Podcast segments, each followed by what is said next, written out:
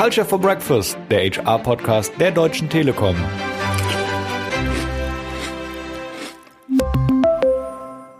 Herzlich willkommen zu einer weiteren Folge Culture for Breakfast. Mein Name ist Christian Schwolo und ich freue mich heute sehr auf meinen Gesprächspartner, den Zukunfts- und Trendforscher sowie Bestsellerautor Matthias Hawks. Wir wollen uns heute über die Zukunft nach Corona unterhalten. Das ist übrigens auch der Titel des neuesten Buches von Matthias Hawks. Ich glaube, intensiver vorstellen muss man ihn sicherlich nicht, deshalb ganz kurz. Matthias Hawks hat 1998 das Zukunftsinstitut mit Sitz in Frankfurt und Wien gegründet und in der Donaumetropole lebt er seit 2010 auch mit seiner Familie und bewohnt dort das Future Evolution House.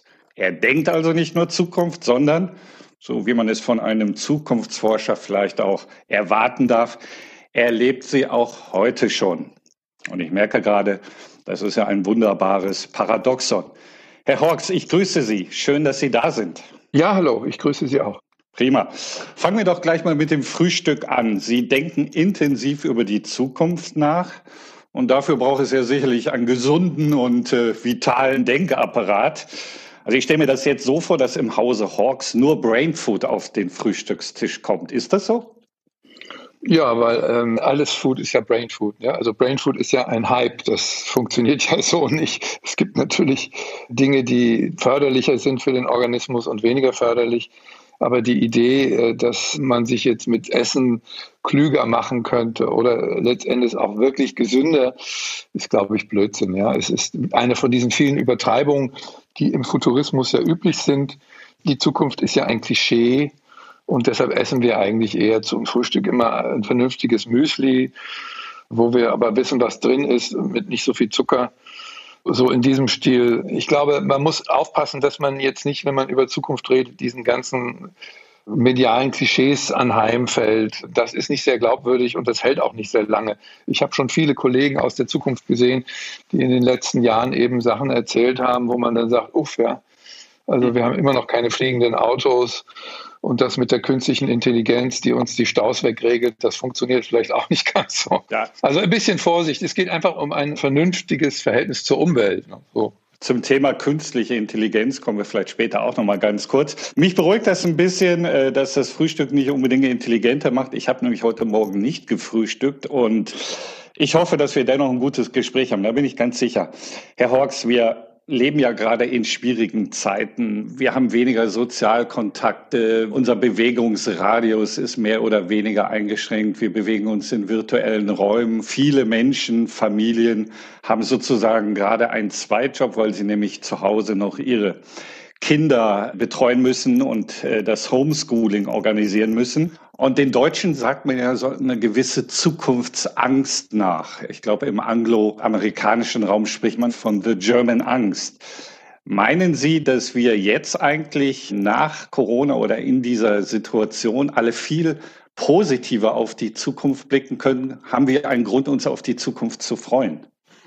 Das kann man, glaube ich, auch so pauschal nicht sagen. Es hängt nämlich vom Zukunftsbild ab und letztendlich auch von den inneren Konstitutionen eines Menschen. Es ist eben so, dass solche Krisen eine Art, äh, das erleben wir ja auch täglich, eine Art Spaltungsprozess erzeugen. Es gibt Menschen, die damit sehr gut umgehen können, die sogar Erfahrungen machen. Wir wissen das auch aus den neuesten Umfragen. Es gibt mehr als 50 Prozent der Deutschen sagen, dass sie Erfahrungen gemacht haben von Intensität, von Nachdenklichkeit, von Selbstreflexion, von übrigens auch intensiveren sozialen Kontakten. Also das betrifft besonders die Arbeitswelt. Ähm, also man hat vielleicht weniger Kontakte, aber dafür intensivere. Das gibt einen Teil der Menschen, die eben diese Resilienz haben, die auf Krisen eben aktiv reagieren und sich nicht verängstigen lassen.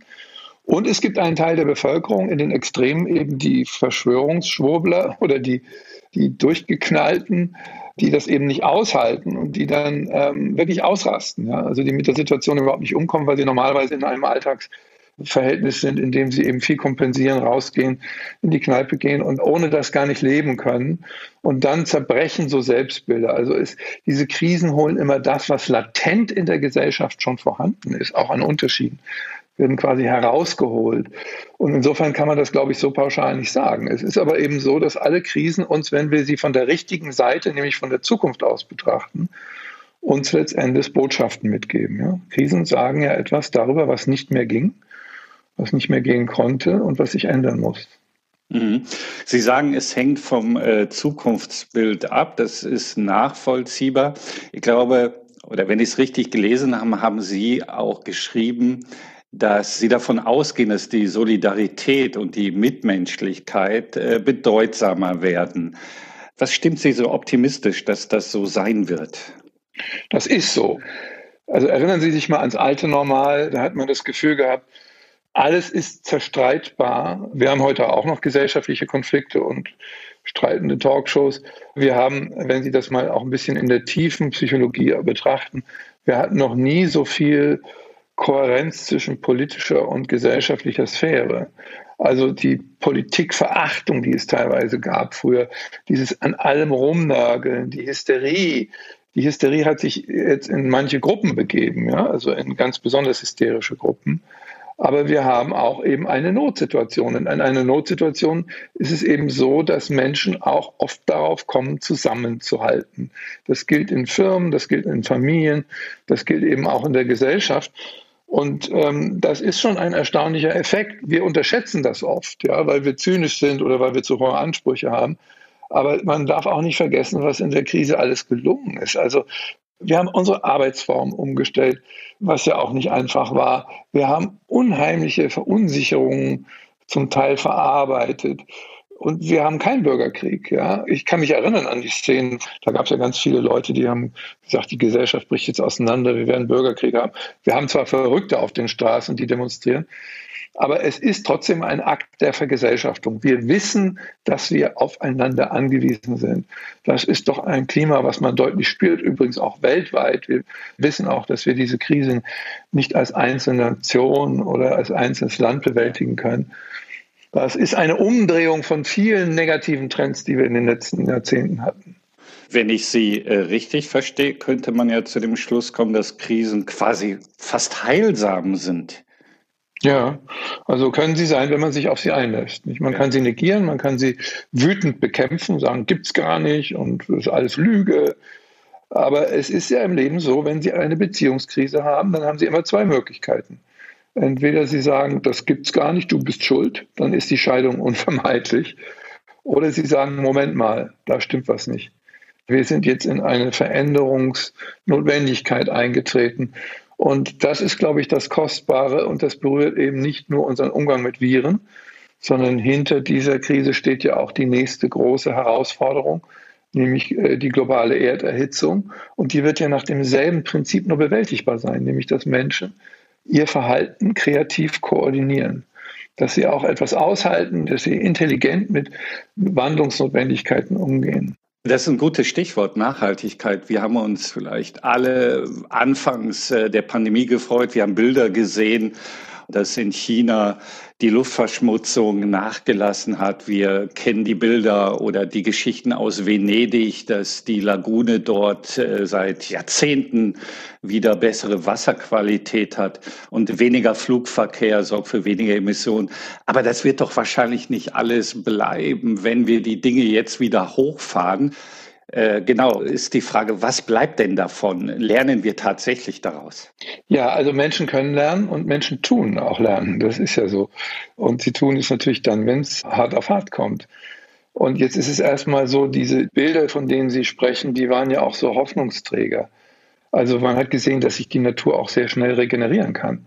Das ist ja eine Botschaft, die nicht jeder kannte. Also viele haben ja gesagt, wir haben den Planeten bereits, es gibt ja so stark pessimistische Weltbilder, wir haben den Planeten bereits zugrunde gerichtet, es ist eigentlich zu spät, der Mensch ist zum Aussterben verurteilt. Also es gibt ja auch diese ganzen düsteren und auch gefährlich apokalyptischen Weltbilder.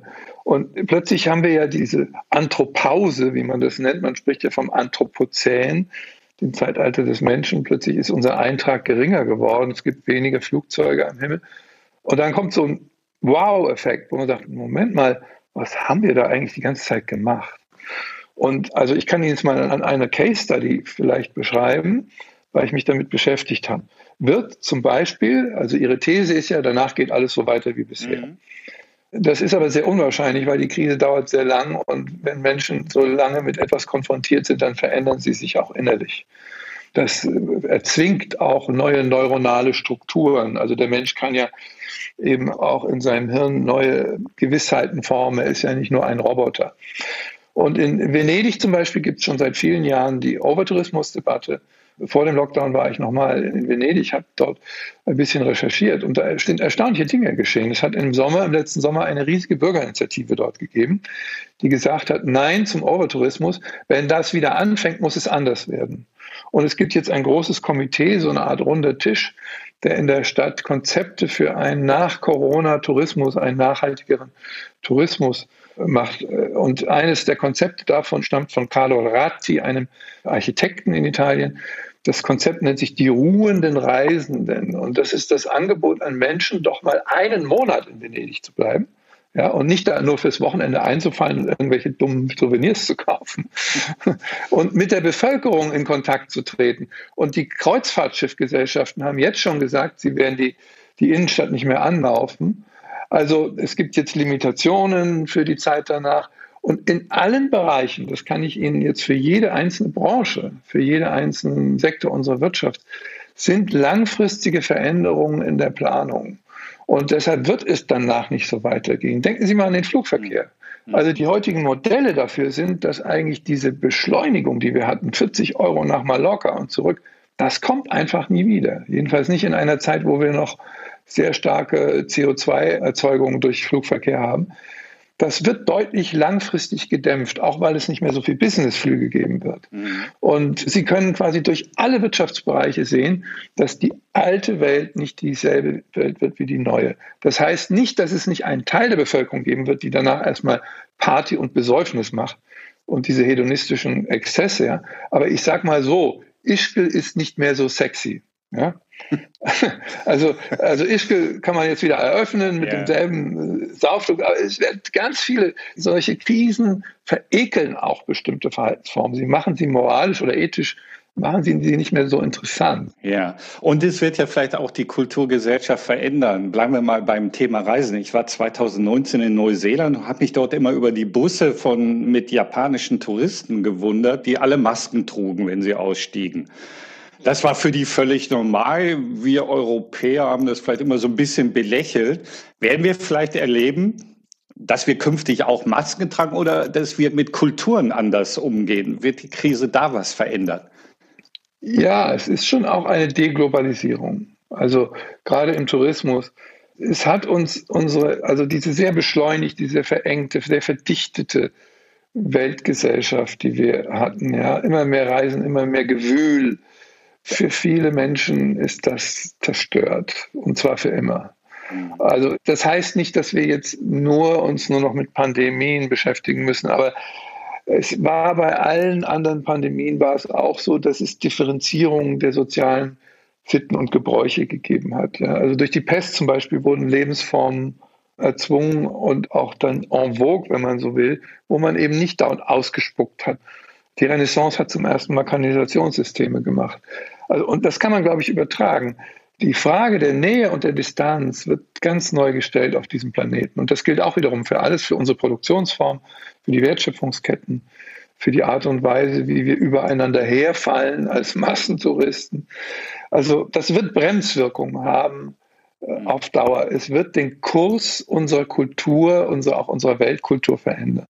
Bleiben wir nochmal beim Thema Kulturwandel und schauen mal in die Wirtschaft oder in die Unternehmen. Wie nehmen Sie das wahr? Wie verändert dort die Pandemie, die Krise, die Kultur in den Unternehmen? Ja, das ist auch sehr spannend, weil das natürlich auch wiederum sehr unterschiedlich ist. Es gibt Firmen, die sich weigern, irgendwas zu verändern und die eigentlich warten, wann ist es wieder vorbei. Ja, also die machen dann Notprogramme und versuchen möglichst viel Überbrückungsgeld abzugreifen und wollen da wieder anfangen, wo sie vorher waren. Und das sind die Firmen, die mit einer relativ hohen Wahrscheinlichkeit Konkurs gehen werden, mhm. weil die Wirtschaft wird ein anderes Gesicht haben. Und gerade die Fragen, die wir vorhin schon angesprochen haben, die ökologische Frage, einer flexibleren und trotzdem aber auch verbindlicheren Arbeitswelt. Ja, Sie müssen ja, wenn Sie Homearbeit machen, wenn Sie ins Office gehen, dann brauchen Sie ja gerade umso mehr Kontakt zu Ihrer Firma. Also wie macht man diese Rückkopplung? Die Organisationsformen ändern sich. Und die klugen Firmen sind bereits mitten in diesem Prozess drin. Also die arbeiten heute bereits, wie man es ja schon seit vielen Jahren prognostiziert, von den Ditzen erhebt. Also wir leben ja immer noch in einer Arbeitswelt, die ganz stark auf Stundenlohn, Präsenz, ja, also auf alles, was die Fabrikgesellschaft gebracht hat, basiert. Nicht? Die Arbeitsformen werden sich viel schneller ändern, als wir es gedacht haben. Also wir verabschieden uns von diesen industriellen Arbeitsmodellen. Ein Arbeitgeber pro Leben. Ich sitze acht Stunden am Schreibtisch. Um 10.30 Uhr ist Kaffeemaschine mit den Kollegen. Wir kennen alle diese Routinen, mhm. nicht? Die sind sehr angenehm. Das wird alles durcheinandergewirbelt und es werden natürlich sehr viel ja, luftige, aber vielleicht auch freiere, vielleicht auch selbstbestimmtere Formen von Arbeit entstehen. Die sind auf dem Weg. Ja, daraus höre ich vielleicht ein bisschen raus, dass Sie eigentlich die Idee auch von New Work mögen müssten. Viele Firmen, wir auch bei der Telekom beschäftigen uns damit und ja, und propagieren das New Work vielleicht sozusagen als Post, Post-Corona-Narrativ. Was ist davon zu halten? Das trifft ja ein bisschen das, was Sie gerade geschildert haben. Sind das die Firmen, die dann in Anführungsstrichen überleben, die die Zeit erkannt haben, dass sie sich jetzt massiv verändern müssen? Ja, das ist wie in der Evolution. Äh, überleben tun immer die Adaptiven, ne? nicht die mhm. Dicken und die Großen, die eher nicht, sondern diejenigen, die in der Lage sind, eben dann, wenn sich die Umweltverhältnisse ändern, äh, etwas Neues zu tun, Sprache dafür zu finden, Kultur dafür zu finden. So ist das. Und man muss eben, ich glaube, es ist auch ein guter Zeitpunkt, um auch mit so ein paar Verkürzungen der New Work-Debatte aufzuräumen. Wir beschäftigen uns seit 20 Jahren damit und wir haben uns immer gewundert, warum das so langsam vorangeht. Ja, es war ja eigentlich klar, dass das schon lange kommen muss. Also zum Beispiel die veränderte Rollen der Frauen in der Unternehmenswirklichkeit, da ist ja wirklich wenig passiert. Ja. In anderen Ländern sehr viel mehr. Also in Skandinavien haben wir heute schon eine Entwicklung, hin zu einer 30-Stunden-Woche. Und zwar deshalb, weil dort die Frauen stark beteiligt sind in der Erwerbssphäre. Und die Frauen sagen einfach, Moment mal, mit einer 40-Stunden-Woche haben wir wieder die alten Arbeitsteilungen. Da muss einer arbeiten ganztags und der andere macht die Familie. Das machen wir nicht mehr mit. Also die gesellschaftlichen Veränderungen sind oft wichtiger jetzt als die organisatorischen. Sie können manchmal gar nichts erzwingen, was in der Gesellschaft noch nicht vorhanden ist. Aber diese Krise hat uns ja gezwungen in eine hohe Form von Flexibilität. Und ähm, dadurch entstehen auch gewisse Stolzeffekte. Ja? Also wenn, wenn man etwas bewältigt, wenn man etwas hinbekommt, dann hat man ja so äh, auch die Corona-Euphorie, nicht? Also wenn man es trotzdem hinkriegt. Also und ja. Äh, mhm. ja, das ist die Entwicklung. Und ich glaube, das muss man jetzt bei jeder Firma anders. Die haben ja drei verschiedene, mindestens große Arbeitskulturen bei sich in der ja. Telekom. Das ja. eine sind die Außendienstler, das andere sind die Schreibtischtäter und das dritte sind vielleicht nochmal die Techniker und Entwickler und die mhm. Programmierer. Das ist ja sehr vielfältig schon. Also äh, Sie haben völlig recht. Ich glaube, das ist, äh, spürt jeder bei uns hier in diesem Unternehmen, dass äh, die Leute zusammenwachsen, dass sie stolz sind auf das, was die Telekom leistet. Also auch dieser vielleicht manchmal viel strapazierte Begriff von Purpose, Sinn, ist den Leuten klar. Sie merken, das, was wir tun, ist wichtig für die Gesellschaft. Wir haben das mit dem Hashtag noch stärker zusammengefasst. Darf ich noch mal ganz kurz auf das Thema Frauen kommen? Äh, das fand ich sehr spannend, weil wir haben ja derzeit hier in Deutschland eine Debatte, dass eigentlich die Frauen wieder die Verlierer der Krise sind, weil sie kümmern sich stärker um Familien etc. etc. und andere Dinge und äh, kommen mal wieder zu kurz. Äh, wenn ich Sie richtig verstanden habe, glauben Sie, das wird sich wieder ändern oder habe ich Sie da missverstanden? Es gibt immer bei solchen Punkten so Tipping Points, ja, wo sich so Mehrheiten entwickeln. Traditionelles Familienbild in der deutschen Gesellschaft. Ähm, übrigens, das ist kein historischer Zufall, dass das auch in Japan so ist. Ja, also in den Weltkriegsgesellschaften. Also wir haben ein in die Tiefe der Geschichte reichendes traditionelles Familienbild, das auch oft die Frauen noch haben. Also die Frauen reproduzieren dann oft auch wiederum Verhaltensweisen raus aus der Erwerbsarbeit, indem sie dann Helikoptermoms werden. Und äh, das ist noch eine historische Besonderheit. Aber es ist eben so, dass natürlich solche Krisenentwicklungen sehr stark beschleunigen können. Wir haben das gesehen zum Beispiel beim Rauchen. Das ist ein absurdes Beispiel, aber da hat sich jahrelang nichts getan. Sie können sich noch erinnern. Wir sind noch, können sich noch erinnern, dass man in Flugzeugen geraucht hat. Ja, ja ich gehörte seinerzeit äh, zu diesen Menschen. Ja, unfassbar. Oder die endlose Debatte in Restaurants, darf man das da verbieten in der Bevölkerung? Wenn da bei bestimmten Themen dann die Mehrheiten zustande kommen, dann gibt es so einen Kippeffekt. Und dann ist es plötzlich ungünstig zu rauchen. Ja? Dann wird das Rauchen plötzlich an die Seite gestellt und wird auch tabuisiert. Und so ist es auch in Deutschland mit manchen Sachen. Und bei der Frauenfrage ist es eben so, ist es selbstverständlich für Frauen eigentlich, dass sie eine eigene Erwerbsbiografie haben. Darauf muss ja dann die ganze Gesellschaft sich anpassen. Und da stehen wir kurz davor. Ja, also ich glaube, dass im nächsten Jahrzehnt da dieser Tipping Point kommt und dann gehen wir eher auf so ein skandinavisches Modell, ähm, wo es ganz selbstverständlich, da gibt es überhaupt keine Frage, ja, dass die Kindererziehung gemeinsam, der Haushalt gemeinsam gemacht wird. Viele Männer versuchen das zu verhindern. Ja. die Frage ist, wie erfolgreich die sind. Manche Frauen auch. Also das ja. ist ungeheuer spannend, also als quasi Soziokybernetiker, der ich ja bin, zu beobachten, wie sich diese Ströme verändern und verteilen. Und dann geht es in die eine Richtung und dann kommt wieder so ein Widerstand, so ein reaktionärer dagegen. Ja? ja. Das erleben wir ja auch. Das ist ein systemischer Kampf, so kann man das, glaube ich, ausdrücken. Mhm. Äh, kommen wir nochmal zurück auf die Unternehmen, äh, vielleicht da auch Führungskräfte, Frauen und Führungskräfte ist ja auch ein Thema, aber jetzt vielleicht eher genereller. Äh, wir reden ja in den Unternehmen viel von mündigen Mitarbeitenden, von Eigen- und Selbstverantwortung, Zeitsouveränität, Selbstorganisation und idealerweise haben noch alle unternehmerisches Denken. Wenn man das sich so anschaut, brauchen wir eigentlich in Zukunft noch Führungskräfte oder wie wird sich da die Rolle verändern? Naja, gerade. Also Sie müssen ja auch wissen, vieles davon ist ja Business Bingo. Ne? Also man, diese Begriffe, die immer, oh, meine Güte, ja, also äh, das Commitment und die Konnektivität und also es ist unfassbare viele Buzzwords sind durch die Berater vor allen Dingen auch in die Firmen getragen worden und und ich glaube, dass es sogar eine Renaissance eines sehr altmodischen Führungsstils geben wird, der eben Klartext spricht. Ja, also der nicht andauernd diese Anglizismen benutzt, der aber eben, Sie haben das vorhin ja schon erwähnt, Tätmobile, die können auch woanders hingehen. Also ich habe noch Zeiten erlebt, wo man mit stolz geschwellter Brust gesagt hat, na, wir haben so viele Bewerber, wir können ja sowieso die Besten aussuchen. Nicht? Das mhm. war sicher für die Telekom der Fall, das war sicherlich aber bei BMW, bei den großen Autofirmen, ja, bei Siemens so, die, die haben sich überhaupt nicht drum gekümmert. Heute ist es völlig andersrum die Unternehmen müssen ja in irgendeiner Form eine Attraktivität nach außen äh, spielen, um die guten Leute zu kriegen. Und das kann ja nur gelingen, wenn sie eine Sprache des Sinns sprechen. Und dieser Begriff Purpose, den finde ich auch so ein bisschen anglizistisch. Aber es geht ja darum, wofür steht ein Unternehmen wirklich? Ja? ja? Und ich glaube, dass diese Krise uns alle so existenziell verunsichert hat, dass die Sinnfragen im Leben immer größer werden. Und wir erleben das überall, dass die jungen Leute, die jungen Generationen, für die ist eigentlich das regelmäßige abgesicherte Beamteneinkommen nicht mehr so attraktiv. Ja. Früher sind ja viele auch gegangen, ja, weil ich da habe ich ein sicheres Einkommen. Meine Großmutter hat immer gesagt, werd Beamter, dann hast du immer was. Ne?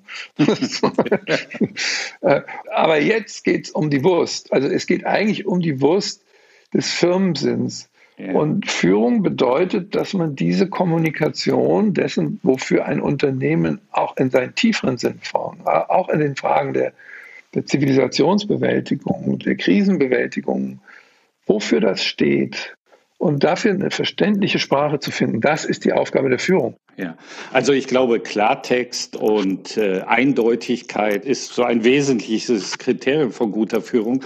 Aber Sie sagten, vielleicht gibt es sinngemäß eine Rückbesinnung und Achtung, jetzt kommt eine Anglizisme. Sie würden aber nicht dem Command and Control Prinzip jetzt das Wort reden wollen, weil das, glaube ich, funktioniert ja wahrscheinlich nicht mehr und hat ja vielleicht auch erstmal nichts mit Klartext zu tun. Naja, also wenn Sie eine neue Elektroautofirma aufbauen müssen oder eine größere Impfstraße, dann brauchen Sie mehr Command und Control. Ja. Also technische Infrastrukturen sind manchmal brutal hierarchisch. Die müssen Sie in militärischen Formen quasi durchsetzen. Ja. Aber das ist noch was anderes als jetzt das Gefüge einer Kultur, die ja wirklich wichtig wird, wenn die Menschen autonomer arbeiten, Gehörigkeitsgefühl ist ja ungeheuer wichtig. Und wir wissen aus vielen Umfragen, dass es jede Menge Menschen gibt, die in ihren Unternehmen ja eigentlich gekündigt haben. Ja. Also die eigentlich damit nichts zu tun haben, die sagen, ich warte jetzt auf die Rente oder es geht mir alles am Arsch vorbei. Unfassbar. Gibt es innere Emigration, das gibt es mhm. eben eine ganze Menge. Oder auch, äh, es wird ja immer der Stress so betont. Ich glaube aber der Bore-out, also nicht der Burnout, sondern der Bore-out, eine richtige Spannung zur Arbeit, das hat keinen Sinn. Ja.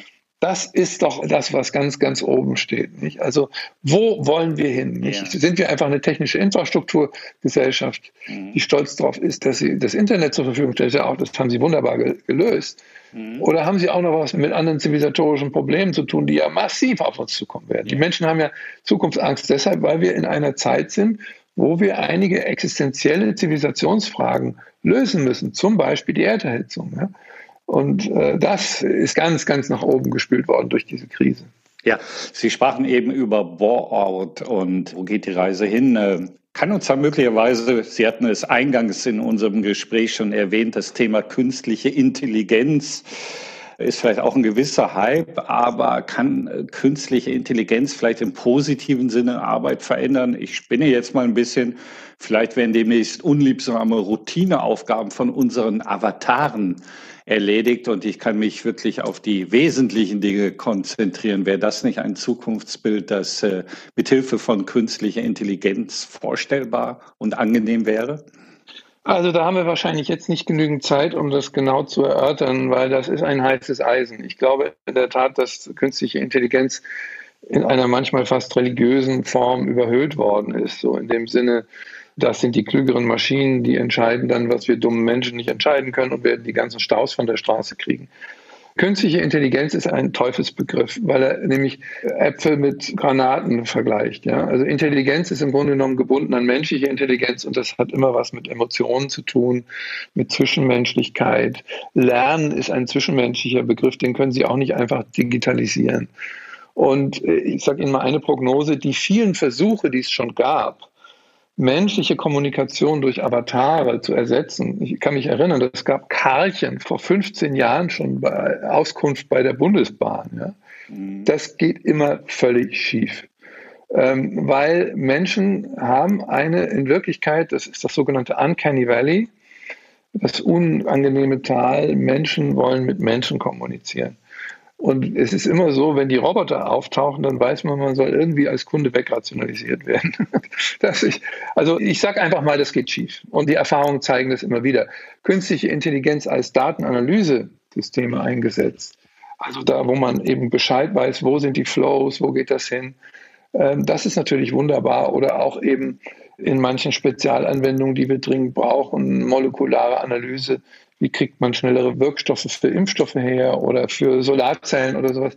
Da gibt es genügend Anwendungen, aber ich glaube, es ist eben am Ende doch die menschliche Ingenuität, die menschliche Form von Kommunikation, die Teambildung, das Andersdenken. Ja. Die Maschinen haben ja immer die Angewohnheit, in diese Richtung zu denken, also sexistisch zu werden. Ja. weil die analysiert immer die rassistischen Aussagen von Menschen und macht daraus eben einen Algorithmus. Also das ist ein Teufelsthema. Ja? Also wir gehen ja mhm. davon aus, dass wir jetzt auch eine Art digitale Revision erleben in dieser Krise, eine neue Humanisierung des Internet. Wir sind ja mit manchen Folgeschäden, die uns die sozialen Medien gegeben haben, wir sowas von Schiffbruch erlitten. Ja? Also Stichwort Amerika. Dass wir, glaube ich, vieles, was sich da so wuchernd entwickelt hat im Digitalen, dass wir das nochmal überprüfen müssen, aus humanistischer Sicht. Das ist quasi der illusionslose Optimismus, wie Sie es so schön formuliert haben und den Sie quasi fordern mit Blick auf die Zukunft. Ja, der Realismus. Also ich glaube, es gibt auch im Bereich der Zukunftsbilder eben unfassbar viel Quatsch. Mhm. Und meine Aufgabe habe ich mir einfach gesetzt, äh, dass man versteht, was man voraussagen kann und was man nicht voraussagen kann, wie Zukunft auf Menschen zurückwirkt. Und es gibt eben sowas wie, wir nennen das auch immer das Kindchenschema der Zukunft. Nicht? Also ich als Junge habe ich immer gedacht, Zukunft ist ja ganz klar. Äh, ich habe einen Hausaufgabenroboter zu Hause, ich habe ein Flugauto und bin unsterblich. Ne? So. es gibt diese naiven Vorstellungen von, Technologie kann alles lösen, alles äh, akzeleriert unendlich weiter. Das sind aber auf Dauer natürlich auch frustrierende, weil man wird immer enttäuscht. Und wir haben in der Corona-Krise eben gesehen, wie wichtig menschliches Verhalten ist. Äh, letztendlich haben wir den Virus nicht klein gekriegt durch KI, sondern durch Teambildung, durch Mut, durch Kreativität, aber auch durch äh, Verzicht, durch menschliches Verhalten. So, und Technologie ist eben ein Baustein in unserer menschlichen Geschichte. Und wenn wir den quasi einfach nur äh, loslaufen lassen, so wie er will, dann vertrumpt irgendwann die Gesellschaft. Ja? Also, dann erleben wir ganz furchtbare Folgeschäden, weil sich dann die Dinge verselbstständigen. Und ich bin ganzheitlicher Denker. Ja? Ich glaube, man muss diese Dinge in ihren Kontexten, muss man sie immer wieder neu denken und definieren. Und das ist die wirkliche menschliche Intelligenz, dass wir uns Fragen stellen können, auch kritische Fragen. Wo wollen wir hin? Wie wollen wir leben? Das ist doch ein wunderbares Schlusswort. Wir sind nämlich schon am Ende unseres äh, Podcasts, unseres Gespräches. Der Berliner wird sagen, bleiben Sie Mensch. Das ist doch äh, ein sehr schönes, äh, hoffnungsvolles Zukunftsbild, dass es auf die Menschen ankommt. Herr Hawks, war ein tolles Gespräch, viel zu kurz. Sie haben noch so spannende Themen. Sie haben über Social Media angerissen, künstliche Intelligenz. Vielleicht schaffen wir es in äh, ferner Zukunft nochmal einen weiteren Podcast zu machen. Ich fand es sehr spannend, bedanke mich ganz herzlich und wünsche Ihnen, bleiben Sie gesund. Vielen Dank. Ja, und machen Sie uns immer wieder gute Netze. Herzlichen Dank für dieses Gespräch. Machen wir. Danke. Tschüss. Culture for Breakfast, der HR-Podcast der Deutschen Telekom.